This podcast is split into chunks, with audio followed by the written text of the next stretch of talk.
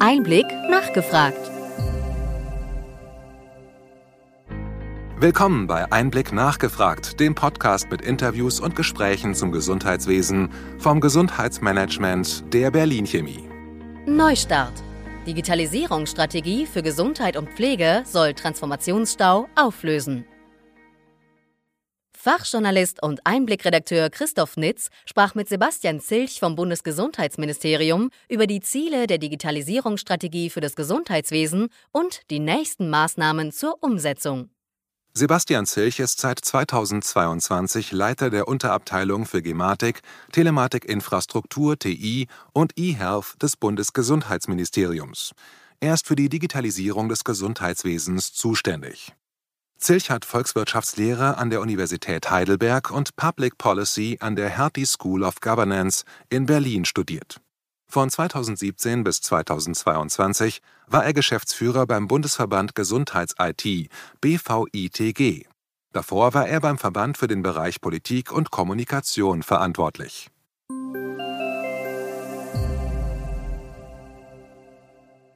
Guten Tag, Herr Zillich. Äh, schön, dass Sie Zeit für den Einblick Podcast finden.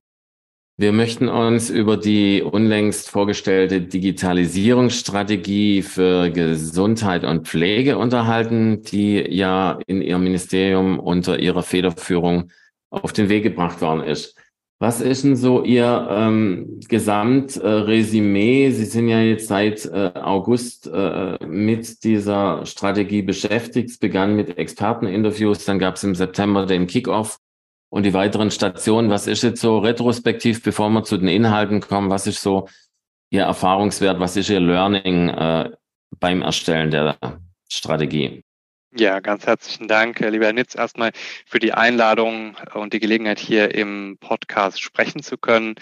Ähm, Sie haben es schon angesprochen, wir sind seit letztem Jahr äh, im, im Spätsommer intensiv dabei, diese Digitalisierungsstrategie auf den Weg zu bringen. Und es freut uns sehr, dass wir jetzt am äh, Anfang März auch ein Produkt veröffentlichen konnten. Und was mich wirklich beeindruckt hat durch den gesamten Prozess hinweg, war die die Leidenschaft auch all derjenigen, die sich eingebracht haben in den Prozess. Und wir sind bei rund 500 ähm, Teilnehmenden, die sich in den verschiedensten Formaten, die wir angeboten haben, eingeklinkt haben und gesagt haben, ich möchte einen Beitrag leisten dazu, dass wir eine ähm, Ausrichtung in unserem Gesundheitssystem bekommen, die Digitalisierung ermöglicht und eben auch aufzeigt, wofür wir ähm, Digitalisierung brauchen. Und ja, das hat mich sehr gefreut. Ja, sehr schön. Äh, was Sie vorgelegt haben, äh, einzelne Medien schrieben von 36 Seiten. Also mein äh, äh, Exemplar hat mehr Seiten, aber das äh, mag dahingestellt sein. Liest sich so ein Stück weit auch wie ein kleiner Koalitionsvertrag. Also es sind sehr viele einzelne Kapitel. Dann findet man immer unter äh, dem Punkt Maßnahmen, kurzfristig, mittelfristig, langfristige Maßnahmen. Die Frage, will Minister Lauterbach und wie will Ihr Haus und somit wie wollen auch Sie sagen wir mal, den verfahrenen Prozess mit dieser Strategie umdrehen, weil es ist ja doch relativ viel Frust über die Telematikinfrastruktur, über das E-Rezept, über die EPA drin. Wie denken Sie oder wo ist da der Punkt in dieser Strategie, wo Sie die Leute kriegen könnten? Also die Strategie ist auch ein Signal des Neustarts. Wirklich mit allen, die in diesem System wirken und mit Digitalisierung in Berührung kommen, einen Weg nach vorne aufzuzeigen, in der von allen getragen wird und auch für jeden eine Orientierung schafft, ist an sich schon, schon ein, ein Mehrwert, der auch eine Veränderung des Systems herbeiführen wird. Wenn wir uns anschauen, welche Gesundheitssysteme erfolgreich sind beim Thema Digitalisierung, werden wir immer feststellen, das sind auch die Systeme, die eine Strategie haben, die eine Ausrichtung haben, die wissen, wo die Reise hingehen soll. Und die Frustration, die Sie gerade auch angesprochen haben bezüglich Telematikinfrastruktur und einzelner Anwendungen, ähm, ist ja nicht zuletzt Ergebnis davon, dass für viele unklar war, wofür wir das eigentlich anwenden wollen. Wir haben lange eine technikfokussierte Debatte geführt. Wir haben ähm, einzelne Elemente in den Versorgungsprozess hineingebracht. Wir haben aber nie das Gesamtbild gezeigt und auch gezeigt, dass die miteinander wirken können, um echte ähm, Mehrwerte zu schaffen.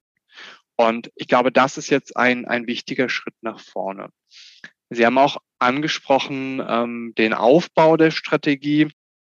Ähm, für all die, die, die sie noch nicht gelesen haben, was ich natürlich dringend empfehlen kann, ähm, gibt es sicherlich ein Kapitel, was, was den größten Raum einnimmt. Und dieses Kapitel clustert im Prinzip ähm, die verschiedenen äh, Erkenntnisstränge oder ich nenne es mal die, die Säulen, auch auf der diese Strategie fußt. Also einmal, dass wir für Digitalisierung, wenn sie Erfolg haben will, ähm, digital gedachte Prozesse brauchen.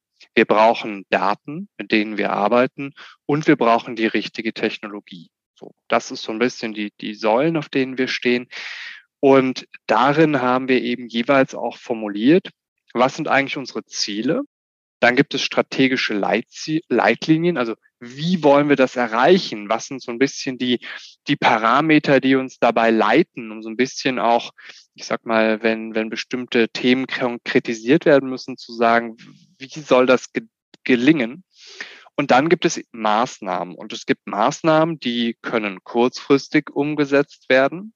Das liegt entweder daran, weil sie schnell umsetzbar sind oder eben, weil sie auch schon hinreichend konkret sind, um sie umzusetzen. Und dann gibt es mittel- und langfristige Maßnahmen, die entweder eben etwas später wirken können, eine gewisse Vorarbeit brauchen oder vielleicht auch noch gar nicht hinreichend ausdiskutiert sind. Ich will sagen, wir sind natürlich mit der Veröffentlichung der Strategie noch nicht am Ende und auch dieser Prozess wird fortgesetzt werden müssen. Ja, auf jeden Fall. Sie haben aber zumindest äh, äh, so eine Leitplanke. Also ähm, das zentrale Element auch in der Pressekommunikation war, dass bis zum Jahr 2025 80 Prozent der gesetzlich Versicherten über eine elektronische Patientenakte EPA verfügen sollen. Da ist der Hintergrund, dass von den 74 Millionen gesetzlich Versicherter in Deutschland, dass davon exakt ein Prozent derzeit eine solche EPA hat man findet an verschiedenen Punkten in der Strategie eben auch immer beschrieben vom Nutzer aus, äh, was das quasi verändern könnte. Meinen Sie, dass Sie damit äh, den, den, den, den Dreh bekommen? Also die EPA ist ja so neben dem E-Rezept so das Ding, wo es am meisten hakt, also wo hohe Erwartungen dran gesetzt werden, aber wo es am wenigsten funktioniert derzeit. Also ich würde ich würde es etwas anders positionieren. Ich glaube, dass wir in der Strategie festgestellt haben, in vielen Kapiteln, in verschiedensten Kontexten und auch in vielen der vorbereitenden ähm, Diskussionsräume, die wir hatten, dass die elektronische Patientenakte der der Schlüssel zur erfolgreichen Digitalisierung ist. Und zwar sie auch weiterzuentwickeln zu einer Plattform, über die Versorgung stattfinden kann, über die ich ähm, meine medizinischen Informationen zur richtigen Zeit am richtigen Ort habe, also entweder beim Arzt, in der Apotheke oder auch nur bei mir zu Hause auf der Couch, ähm, um gewisse ähm, Untersuchungsergebnisse auch einsehen zu können. Und die elektronische Patientenakte muss daher einen Schritt weitergehen, als sie heute ist. Wir haben ja eine elektronische Patientenakte seit 2021. Ähm, und eine der großen Herausforderungen äh, oder es gibt, ich nenne mal zwei Herausforderungen bei der EPA sind die. Die erste ist, sie ist nicht verbreitet. Das heißt, wenn ich in einer Arztpraxis bin, ähm, habe ich einen sehr hohen Aufwand, mich mit meinem Primärsystem damit zu beschäftigen, wie kann ich eine Akte befüllen. Ähm, ich, ich brauche einen gewissen Aufwand, mich damit zu beschäftigen. Und dann habe ich die Situation, ich habe gar keine Patientinnen und Patienten, die das nutzen wollen. Das heißt, ich habe eigentlich sehr viel Zusatzaufwand für sehr wenig Versorgungsnutzen. Das heißt, ich sage, na komm, das kann ich sowieso nicht benutzen. Das ist so ein bisschen das, das Spezialinteresse einzelner Patientinnen und Patienten. Also lassen wir es mal bleiben. Bei Versicherten, ehrlich gesagt, das Gleiche. Wenn ich so eine Akte habe, dann gehe ich zum Arzt und sage, bitte befüll mir die Akte. Und die sagen, was soll das denn sein? Habe ich, habe ich auch noch nie gehört. Braucht man nicht. Das heißt, wir müssen die elektronische Patientenakte für alle erlebbar machen. Das bedeutet, dass wir eine Akte anbieten, die erstmal verfügbar ist, die immer noch freiwillig ist, wo ich aber eben einen Widerspruch einrichte und sagen, ich möchte sie nicht. Also mich immer noch freiwillig und bewusst entscheiden, etwas nicht zu haben, aber erstmal davon auszugehen, ich habe diesen Mehrwert in meiner Versorgung. Wenn Sie jetzt aber eine Akte haben und die ist leer, dann ist da ehrlich gesagt immer noch, noch, noch nicht so viel Feuerwerk am Horizont, sondern sie brauchen auch einen Versorgungsprozess. Und selbst wenn sie heute ein Match haben zwischen, zwischen Ärztin und Patient, wo die Akte eine Rolle spielt, sie ist noch nicht automatisch Teil eines Versorgungsprozesses. Sprich, gehe ich zu einem anderen Arzt, einem Facharzt, ähm, ist vielleicht schon wieder die EPA gar nicht nutzbar. Oder ich gehe zur Apotheke oder was auch immer, ja. Das heißt, es muss die nächste Aufgabe sein, wirklich fokussiert und priorisiert zu schauen, wie kann ich Versorgungsprozesse schaffen, die die EPA nutzen, damit auch die EPA nicht nur da ist, sondern auch wirkliche Mehrwerte schafft und zwar für alle Beteiligten. Und ich glaube, das ist auch eine ganz wichtige Komponente und ja auch in, in der Strategie fest verankert.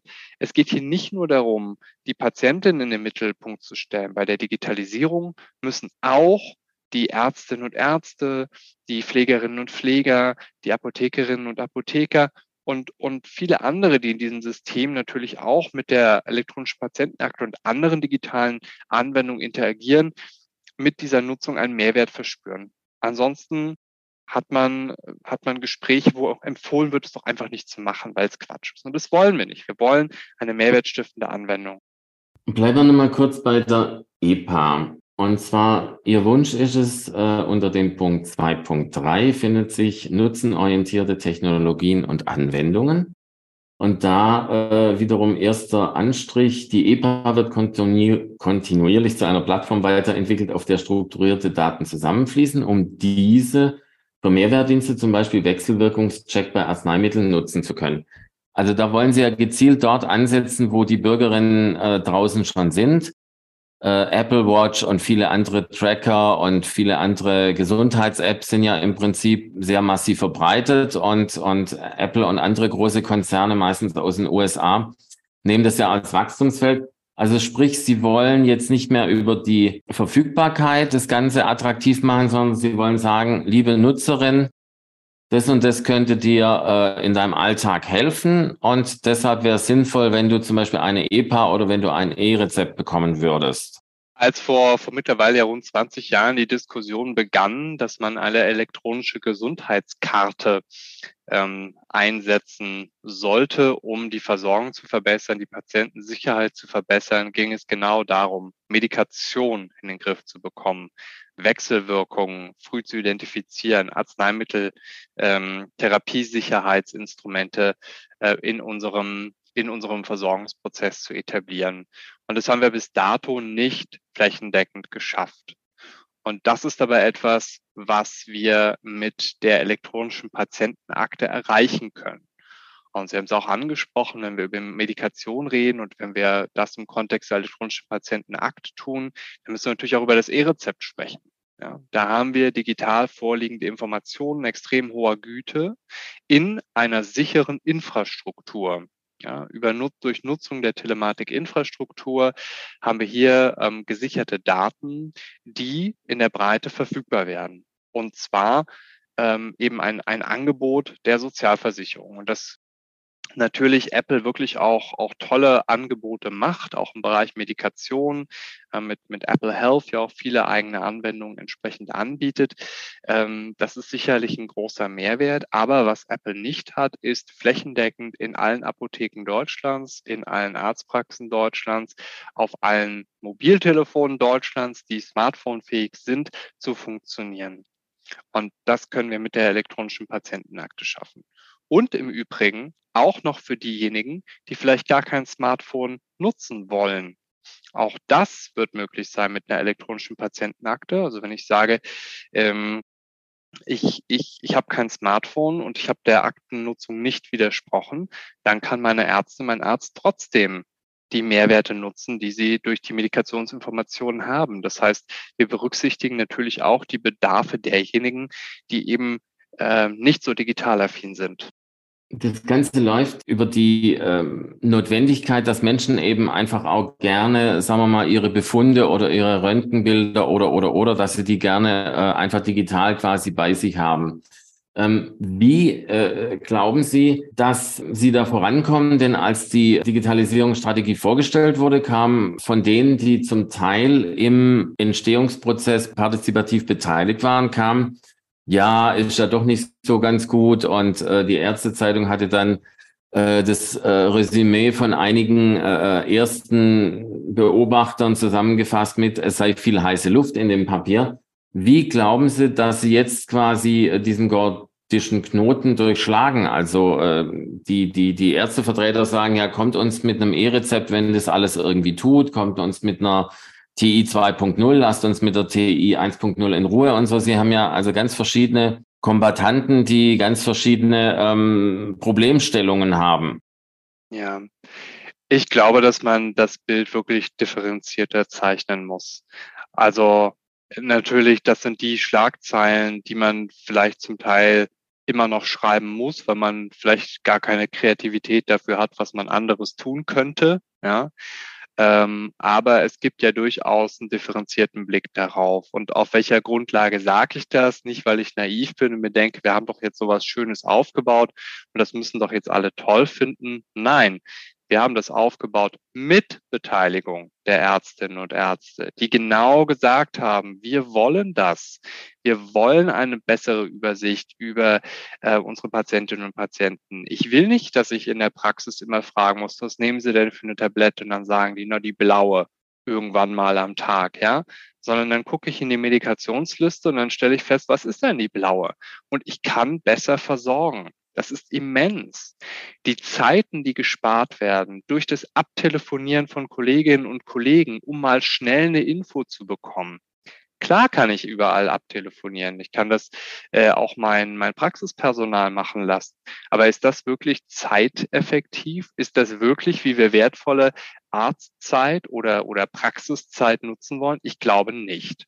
Und wir haben auch beim Thema E-Rezept durchaus wirklich brennende ähm, Fürsprecher, äh, Enthusiasten sozusagen, die ja durchaus aufzeigen, dass auch heute schon, und zwar auch bevor es die EGK-Stecklösung gibt, einen echten Mehrwert hat, das E-Rezept einzusetzen.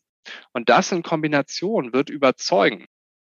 Aber natürlich, es bleibt dabei trotzdem ähm, Fakt, wir müssen natürlich auch mit dem Angebot überzeugen. Also ähm, diejenigen, die, die, die kritteln und mäkeln, die sollen eben auch sehen, nee, nee, das funktioniert und das schafft auch wirklich einen Mehrwert. Und da bin ich sehr zuversichtlich, dass wenn wir äh, Fakten schaffen, indem wir uns in eine neue Realität bewegen, dass sich dann auch die Einstellung dazu ändert. Ganz im Sinne von, oh, jetzt kann ich es anfassen, vielleicht ist es ja doch gar nicht so unmöglich. Also neben den vielen Baustellen, die Ihr Minister und Ihr Ministerium derzeit bearbeiten, sind ja sehr viele. Äh, ich mag es jetzt nicht alle aufzählen, sonst wären wir bis morgen wahrscheinlich noch beschäftigt. Haben Sie ja äh, mit der Strategie quasi äh, gesagt, wir wollen diese zwei Dinge jetzt mit zwei, wir wollen diese Dinge in der Strategie kurzfristig auf den Weg bringen mit zwei konkreten Gesetzesvorgaben. Das ist zum einen das Digitalgesetz und zum anderen das Gesundheitsdatennutzungsgesetz. Da meine Frage, zum Beispiel im Digitalgesetz soll geregelt werden, dass die Gesellschaft für Telematik, kurz Gematik, äh, in hundertprozentige Trägerschaft des Bundes weiterentwickelt äh, äh, wird und somit ihre Handlungsfähigkeit stärken kann. Rechnen Sie, ist es schon abgesprochen mit den äh, ähm, Akteuren der Selbstverwaltung, die bisher noch beteiligt sind? Also das ist jetzt nur ein Beispiel, sind ja bei verschiedenen Punkten quasi äh, Dinge, die Sie anstreben und inwieweit sind die konsensual oder wo sehen Sie die größten Widerstandsnester, die sich auftun könnten? Ja, also zum einen, ähm, äh, Herr Minister hat es ja auch schon angekündigt, ähm, haben wir zwei Gesetze, die sehr kurzfristig ähm, auch in den politischen Beteiligungsprozess überführt werden. Ähm, das ist das Datennutzungsgesetz und das ähm, Digitalisierungsgesetz. Und das Datennutzungsgesetz wird sich eben genau mit diesen Fragestellungen beschäftigen. Wie können wir Gesundheitsdaten sinnvoll nutzen, zusammenführen, äh, für die Forschung auch entsprechend zum Einsatz bringen und hier auch viele Herausforderungen, die wir in unserem Land weiterhin haben, auflösen. Und äh, das Digitalisierungsgesetz wird sich damit damit beschäftigen, wie wir eben eine Beschleunigung von Vorhaben ähm, hinbekommen können. Das ist natürlich im Schwerpunkt die elektronische Patientenakte, auch die Verbindlichkeit des E-Rezeptes wird darin geregelt und äh, Telemedizin, viele weitere Regelungen und eben auch die äh, Digitalagentur. So, jetzt zur Digitalagentur. Ich glaube, dass das natürlich eine, eine, auch wieder eine, eine griffige Überschrift ist, zu sagen, ähm, die Gematik wird jetzt verstaatlicht. Das ist ehrlich gesagt gar nicht der zentrale Kern dessen, was wir vorhaben. Was die Digitalagentur ähm, bekommen soll, ist im Prinzip die bestmögliche Governance, um effektiv arbeiten zu können. Und wir haben heute schlicht die Situation, dass wir Konstellationen haben, wo Gruppen beieinander sind, die in dieser Konstellation gar nicht unbedingt beieinander sein wollen, politische Debatten miteinander und übereinander führen und wir gleichzeitig eigentlich sachliche Entscheidungen treffen müssen. So. Und das ist nicht der beste Weg. Und vor diesem Hintergrund ist im Sinne der, der Übernahme der Verantwortung der Trägerschaft für diese Organisation eben insbesondere eine, eine Anpassung der Governance vorgesehen. Das heißt nicht, dass die Selbstverwaltung rausgeworfen wird. Ja, sowas hört man dann ja auch mal ganz gerne. Ganz im Gegenteil. Die Digitalagentur soll ein Ort des Austausches sein, soll ein Austausch der Vermittlung sein und soll ein ähm, Ort der Kooperation sein. Das heißt, es ist selbstverständlich vorgesehen, dass äh, die bisherigen Gesellschafter auch dort in den Strukturen mit relevanten Rollen betraut werden. Ähm, über die genaue Ausgestaltung, da bitte ich einfach noch um etwas Geduld, bis das Gesetz dann auch ähm, entsprechend als Referentenentwurf veröffentlicht ist, um dann dort in die Diskussion vertieft einsteigen zu können. Aber darum geht es im Endeffekt. Nicht die Übernahme, sondern es geht darum, eine ordentliche ähm, Governance-Struktur aufzubauen. Sie haben es wahrscheinlich gedacht. Ich habe mir noch einen zweiten Punkt rausgepickt, und zwar im äh, Gesundheitsdatennutzungsgesetz findet sich ein äh, spannender äh, Absatz, der heißt, die federführende Datenschutzaufsicht für bundesländerübergreifende Forschungsvorhaben wird auf alle Gesundheitsdaten erweitert. Und da äh, findet sich, äh, dass ähm, die Aufsicht für länderübergreifende Forschungsvorhaben nur noch durch eine oder einen Landesdatenschutzbeauftragten erfolgen soll. Ähm, das ist ja spannend, weil der Föderalismus ist ja so eins der, äh, ähm, sagen wir mal, ähm, am meisten umkämpften Güter der alten Bundesrepublik. Und äh, meinen Sie, dass Sie das wirklich durchsetzen können, dass von den 16 dann am Schluss in diesen bundesländerübergreifenden Forschungsvorhaben nur noch einer neben dem Bundesdatenschutzbeauftragten mitsprechen möchte? Ja, ich glaube, wir haben im Moment 17 Datenschutzbeauftragte. Ähm, es gibt auch äh, ein Bundesland, das hat zwei und dann gibt es noch den Bundesdatenschutzbeauftragten obendrauf. Ähm, also das vielleicht nochmal zur, zur Ergänzung. Also was ist denn die Idee dahinter? Die Idee dahinter ist, dass sich praktikabel auch wirklich Forschung beschleunigen kann. Heute ist die Situation so, wenn man eben ein landesübergreifendes Datenschutzkonzept erstellen will, dann muss man sich von jedem Landesdatenschutzer eben das Okay holen. Und das führt einfach zu extrem langen Prozessen. Und hier ist der Ansatz ja nicht, äh, die, die, äh, den, den Föderalismus auszuhebeln, sondern tatsächlich praktikable Lösungen auszuarbeiten und zu entwickeln. Aber auch hier zu den Details äh, müssten wir in wenigen Wochen nochmal miteinander sprechen, äh, wenn dann das Gesetz entsprechend auch im Entwurf vorliegt. Ja, Sie sagten es. Also die zwei Gesetzesvorhaben sind die ersten Haltestellen jetzt in dem weiteren Prozess, der beginnt mit dem Dokument, das ja das Ergebnis der Erarbeitungsphase war. Und da wurde ja gesagt, wir wollen die Vision und die strategischen Ziele formulieren und das Ganze in Berichtsform äh, publizieren. Was sind Ihrer Ansicht nach neben den Gesetzen so die nächsten Haltestellen, die äh, wichtig sind, dass quasi der Neustart bei der Digitalisierung gelingen kann? Ich glaube, die, die Gesetze sind essentiell, weil sie natürlich auch wieder die Grundlage für nächste Schritte bilden. Das ist, das ist klar, insbesondere natürlich auch für die Digitalagentur, wo man auch nochmal dann ganz, ganz viel direkt und unmittelbar erfahren kann, wie sich bestimmte Themen auch im System verändern. Ähm, parallel dazu ist ja die Strategie als eigenständiger Arbeitsstrang ja weiterhin von Relevanz und sie soll ja auch ähm, weitergedacht, weitergeführt werden.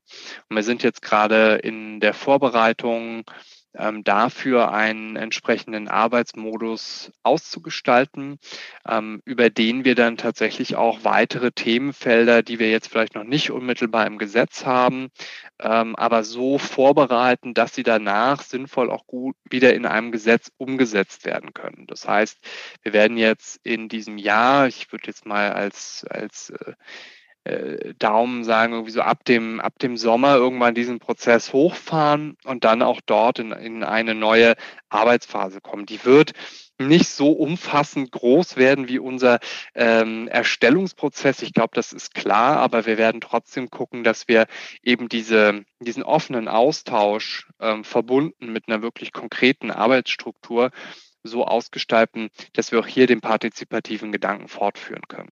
Sie schreiben oder werden vorhaben, auch in den Gesetzesvorhaben, dass die EPA-App, die ja über die einzelnen Krankenkassen äh, herausgegeben wird, dass die quasi eine größere Rolle spielen soll.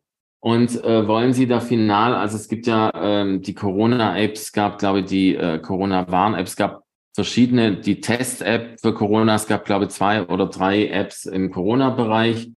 Es gab die oder gibt die E-Rezept-App äh, der Gematik, die eben den schwierigen Zugangsweg hatte.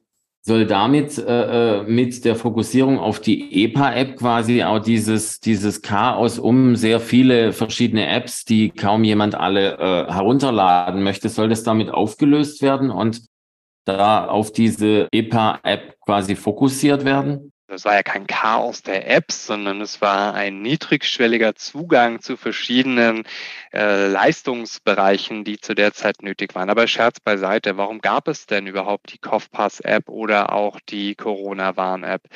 Andere Länder haben das mit ihren elektronischen Patientenakten oder in entsprechenden Äquivalenten gelöst und geleistet. Wir konnten das nicht. Wir hatten einfach diese Anwendung nicht in der Verbreitung. Wir hatten diese Anwendung nicht mit entsprechenden Leistungsfällen flächendeckend verfügbar, sodass wir eigene Anwendungen ähm, zusätzlich aufbauen mussten. So, das haben wir, glaube ich, mit einem sehr guten Erfolg gemacht. Ähm, und jetzt ist eben die Frage, wo geht die Reise hin? Und das haben wir schon auch in der Strategie gesehen, dass wir dort in digitalen Prozessen und ein Stück weit auch im digitalen Ökosystem denken müssen, so dass es durchaus sinnvoll ist zu sagen, es gibt eine Plattform und das ist die elektronische Patientenakte und diese Plattform hat eben weitere weitere Leistungsangebote und sie wird konsequenterweise dann eben wachsen in dem, was sie kann und was sie bieten kann. Und wir werden da jetzt auch schon erste Schritte gehen, gerade zum E-Rezept. Ähm, das E-Rezept äh, wird integrierbar, es wird, äh, man, man, man kann sich daran auch anschließen ähm, und eben Mehrwertdienste auch anbieten, wie einen Arzneimittelcheck beispielsweise. Das heißt, wir ähm, führen bestimmte Themen so zusammen, dass sie auch äh, in Kombination Sinn ergeben. Trotzdem gibt es erstmal auch die E-Rezept-App der Gematik weiter. Es gibt ja auch weiterhin Menschen, die wollen gar keine EPA, die haben keine EPA, äh, die können auch die E-Rezept-App der Gematik weiterhin benutzen. Ähm, das wird es weiterhin geben. Die Strategie ist überschrieben mit dem schönen Titel Gemeinsam digital und die ersten Seiten äh, ähm, bringen zum Beispiel einzelne Beispiele äh, auch illustriert und zwar dass man zum Beispiel äh, die äh, Sterblichkeit senken kann oder dass man eben äh, Komplikationen früher erkennen kann. Wann glauben Sie, äh, dass äh, wir wirklich gemeinsam digital, dass wir das auch spüren, dass quasi das Mindset sich verändert hat von diesem an je, jeder Einzelheit äh, herumnörgeln und zu sagen, halt, es geht so alles nicht. Äh, wann kommen wir wirklich zu diesem gemeinsamen, dass man positiv sagt, wir wollen hier Fortschritt erreichen und wir können diese Vorteile dann endlich nutzen, die auch der Minister ja bei der Vorstellung benannt hat, dass das eigentlich das Wichtige an der Digitalisierung ist. Das, was es uns bringen kann, was es den Patientinnen bringen kann, was den Ärztinnen bringen kann, was es eben äh, verändern kann. Weil wir schon heute solche Beispiele haben, ähm, die auch wirklich aktiv diese, diese digitalen Möglichkeiten nutzen. Also ich hatte letztens auch die Chance, in einer Arztpraxis zu sein, wo eine ähm, sie betonte immer, sie sei ja Ende 50, äh, aber man, aber sie will es nicht sagen, ja, wie lange sie schon arbeiten würde. Ähm, und, und sie sei da ja gar nicht so eigentlich mit der Technik, aber eine leidenschaftliche Nutzerin der digitalen Möglichkeiten, sitzt in ihrer Praxis, macht Telemedizin nebenbei, hat explizit ähm, Patientinnen und Patienten, die zu ihr kommen, um die elektronische Patientenakte zu befüllen, legt Notfalldaten an, macht und tut und ist wirklich mit einer mit einer Leidenschaft dabei, ähm, das, das war wirklich beeindruckend. Und diese Fälle gibt es ja. Jetzt kann man sagen, na, da habe ich jetzt aber, aber Glück gehabt, ja, aber davon gibt es ja mehrere. Und, und diese, ähm, diese Persönlichkeiten, die greifen ja auch um sich, um es mal so zu nennen, ja.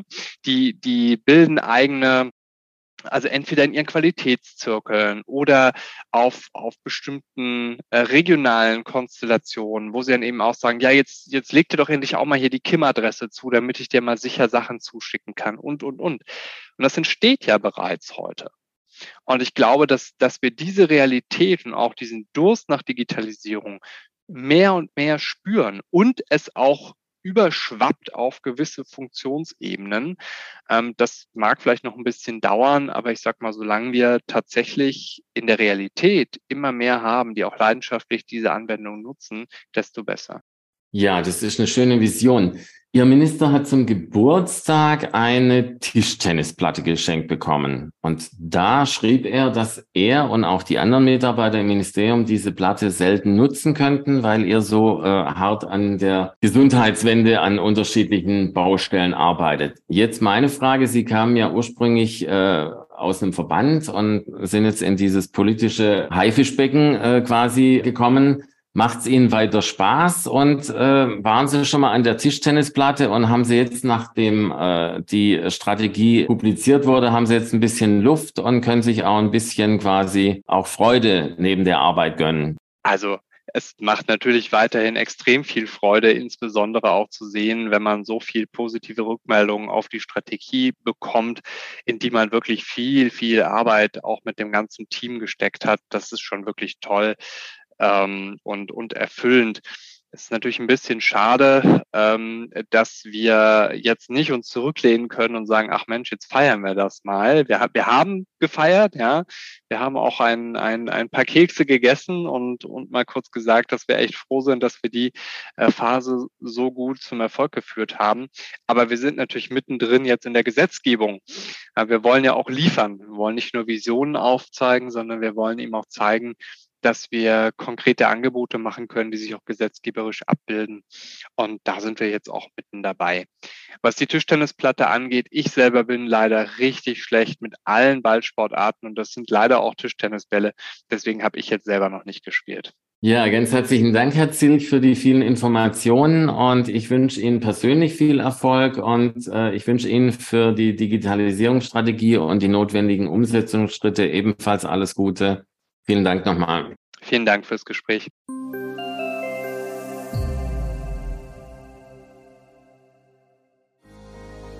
Wir hoffen, dass Ihnen diese Ausgabe von Einblick nachgefragt gefallen hat. Bitte schicken Sie uns gerne Anregungen und Fragen an gesundheitsmanagement at berlin-chemie.de. Sie finden unsere Kontaktdaten auch in den Show Notes. Wir empfehlen Ihnen für den schnellen Überblick der Trends im Gesundheitswesen unseren wöchentlichen Einblick-Podcast sowie unseren Einblick-Newsletter. Alles im Netz unter einblick-newsletter.de.